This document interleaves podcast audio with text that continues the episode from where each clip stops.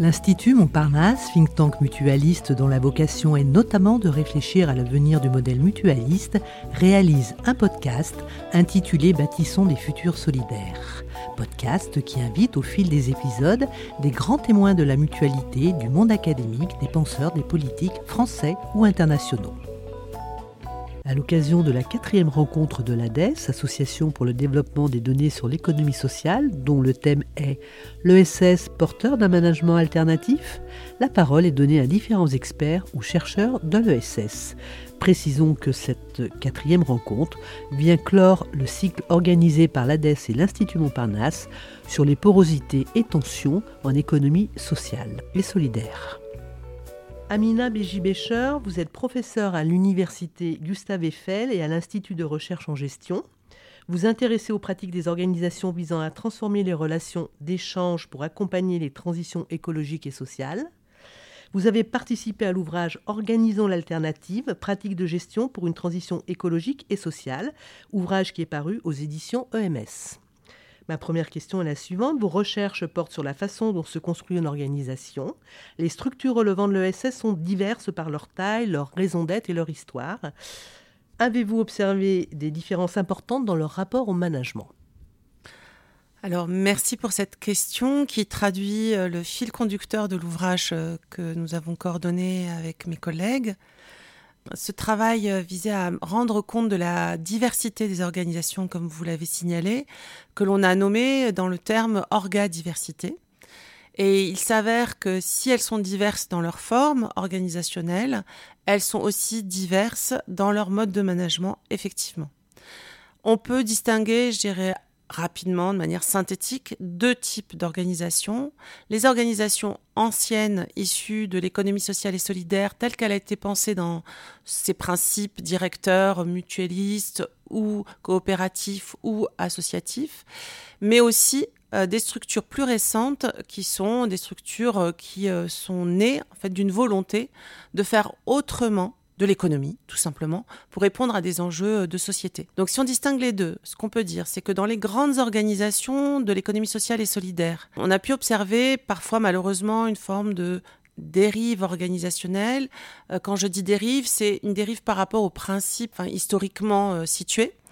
Euh, donc s'éloigner en fait de l'esprit de la coopérative pour aller vers un modèle qui s'inscrit plus dans l'économie euh, conventionnel ou capitaliste, avec des enjeux de concurrence, des enjeux de rentabilité, de rationalisation de l'activité, du salariat et du coup une centralisation souvent des pouvoirs. Et de l'autre côté, euh, des entreprises qui sont aujourd'hui émergentes, qui souhaitent justement s'écarter des modèles capitalistes, qui ne sont pas forcément alors toutes inscrites dans l'ESS, même si certaines quand même prennent des formes de l'ESS, notamment des formes récentes euh, comme les sociétés coopératives d'intérêt collectif. Quand je dis cela, ça ne veut pas dire qu'il n'y a pas un renouveau parmi les anciennes. Ce qu'on observe, c'est que les anciennes cherchent aussi à renouer avec les principes de l'ESS, parce qu'en fait, ces principes permettent aujourd'hui de régénérer leur activité, de redonner du sens au travail et justement d'attirer les générations actuelles qui sont très sensibles à ce sujet-là. Dans quelle mesure les principes de l'ESS peuvent régénérer et notamment le lien managérial, si je puis dire, ou l'organisation managériale? Est-ce que vous pouvez préciser? Alors, les principes de l'ESS que sont la démocratie, au travail. Donc le fait qu'il y ait une gouvernance démocratique dans laquelle, euh, alors selon les statuts, euh, les personnes vont pouvoir prendre part à la décision collective et donc à donner du sens à ce qu'elles font, euh, va finalement être un moyen de retisser le lien entre les salariés et la direction, entre les managers et les équipes, et d'intégrer dans le quotidien de l'organisation finalement euh, la volonté commune et l'intérêt collectif. Et donc le principe de démocratie, il est incarné dans des instances formelles, mais il est aussi pensé au quotidien dans le management des équipes. C'est un exemple, hein. c'est d'avoir des espaces de discussion on va pouvoir euh, échanger sur euh, la décision qui permet au collectif de continuer à avancer dans son travail. Alors, ça ne va pas forcément jusqu'à l'autogestion. Il y a des cas où c'est de l'autogestion. Hein. On, trouve des espaces comme ça euh, qui sont d'ailleurs même pas inscrits dans des structures formelles où il y a de l'autogestion. Mais dans des grandes entreprises, le fait de pouvoir re-questionner la place de chacun c'est-à-dire donner sa voix, que chacun puisse donner sa voix dans la prise de décision en, organisant les espaces collectifs dans lesquels ça, peut se faire, c'est moyen, un moyen de régénérer euh, le lien entre les salariés et leur organisation et euh, de les engager dans leur travail. Sur le sujet de la participation, dans une entreprise, les sujets sont, sont multiples, sont vastes. Est-ce qu'on peut imaginer que sur certains points, l'ensemble des salariés euh, participent et pas sur d'autres? Comment ça peut s'organiser? La participation, alors il y a les salariés qui participent. J'ai pas évoqué les autres catégories d'acteurs qui participent dans, leur, dans. Hein. Il y a aussi des bénévoles. Dans des structures telles que les sociétés coopératives d'intérêt collectif, il y a aussi les clients. Il y a aussi les collectivités. Il peut y avoir euh, d'autres acteurs qui, à partir du moment où ils ont un lien euh, pour l'intérêt collectif, vont pouvoir participer.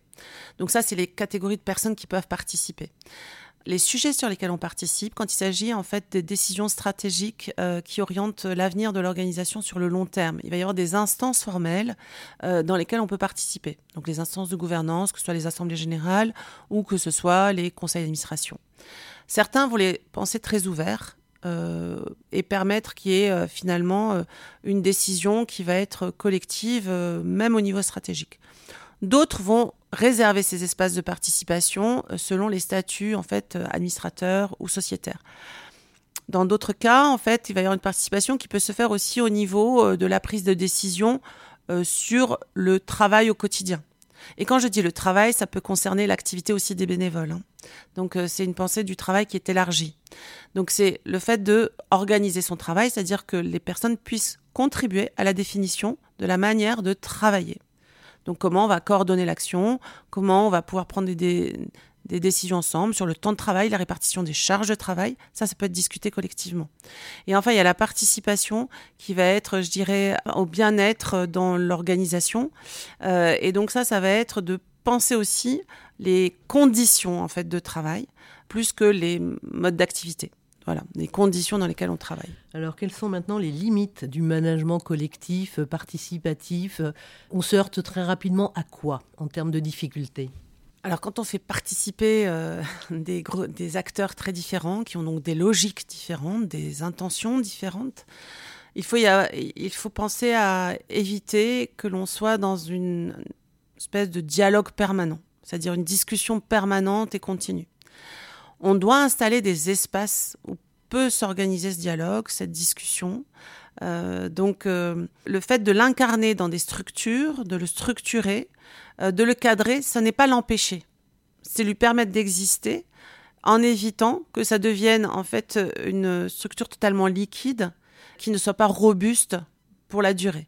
Et donc faire en sorte qu'il y ait des espaces où est possible la discussion, l'échange, la participation, et des situations où ça n'est pas possible tout simplement pour pouvoir continuer à avancer par rapport au projet collectif. Et donc, ce qui va guider en fait la participation et la possibilité d'agir ensemble vers un, dans un but commun, c'est d'avoir finalement défini euh, l'intérêt collectif et que ce soit toujours finalement le, voilà, la direction à suivre pour l'organisation. Donc, il faut des cadres il faut une, organisation qui soit bien euh, euh, déterminés finalement. Des statuts, des instances, des espaces définis, des règles de coordination, des rôles. Ça n'empêche pas de circuler entre ces rôles, ça n'empêche pas de circuler entre ces espaces, ça n'empêche pas de remettre en question ces espaces. Mais tout ça, ça doit être organisé. c'est pour ça qu'on a défini le livre comme Organisons l'alternative, qui s'écarte d'ailleurs de la notion de management. Hein. C'est différent, organiser et manager, c'est pas tout à fait pareil. Vous pouvez nous expliquer? Alors, organiser, ça signifie qu'on met en relation des éléments et qu'on définit euh, ce qui euh, qualifie en fait ces relations. Donc, ces relations de coordination, euh, c'est des relations de coopération, de collaboration, de, mutualisation. On va caractériser en fait les interactions entre les éléments de l'organisation, les rôles de chacun. quand on va manager, on, on, va avoir cet aspect-là, mais dans le dans le terme management, en fait, il y a quelque chose qui est finalement, euh, euh, comment dire, une direction, c'est-à-dire qu'il y a quelqu'un qui, qui décide, d'un manager qui va décider pour les autres. Alors, c'est nécessaire qu'il y ait des managers. En fait, il faut qu'à un moment donné, il y ait à la fois quelque chose qui euh, va être vertical et horizontal. Les deux doivent s'articuler. Donc, organiser, c'est articuler. Manager, c'est à un moment donné euh, donner la direction aux, autres et rappeler le cadre, rappeler dans quel contexte on agit, euh, finalement être garant de l'organisation. Très bien, merci, c'est parfaitement clair. Ce sera ma dernière question. Des grandes entreprises observent-elles et s'inspirent-elles parfois du management de l'ESS et, et si oui, dans quelles circonstances? Alors aujourd'hui, on voit apparaître les entreprises à mission. Donc on voit bien que la question d'avoir une utilité sociale, de contribuer à la société, il y en a même qui parlent de sociétalisation. Euh, c'est aussi un moyen de reprendre la place dans la cité, euh, de reprendre une forme de citoyenneté. Et donc c'est quand même, on peut dire que ça c'est inspiré de l'économie sociale et solidaire, qui a toujours eu cette volonté d'utilité sociale. Elles le, font, elles le font pardon, pour des bonnes raisons? Une question de légitimité. Donc de leur point de vue, oui, c'est une bonne raison. Euh, à partir du moment où elles contribuent réellement à la cité et qu'elles se préoccupent des effets d'externalité qu'elles peuvent avoir en termes environnemental et social, eh elles ont leur part à prendre. C'est ça l'orga-diversité, c'est qu'il y a une possibilité de diversité. Et tant que, effectivement, euh, il y a une réflexion euh, sur ce qu'on produit. En revanche, les entreprises qui sont détenues uniquement par ceux qui possèdent le capital financier ont, il me semble, moins de possibilités d'être dans un régime démocratique que ne le sont les organisations qui sont dans l'économie sociale et solidaire. Donc la porosité existe. Mm. Maintenant, il faut qu'elle soit à bon escient, c'est ça? Exactement.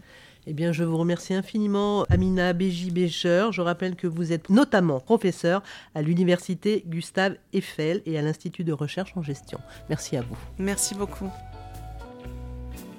Nous espérons que ce podcast vous a donné de nouvelles clés pour mieux comprendre et imaginer le fonctionnement et les atouts des organisations relevant de l'ESS. Ce podcast est à écouter et réécouter sur le site de l'Institut Montparnasse, sur celui de Podcasters Media, ainsi que sur toutes les plateformes.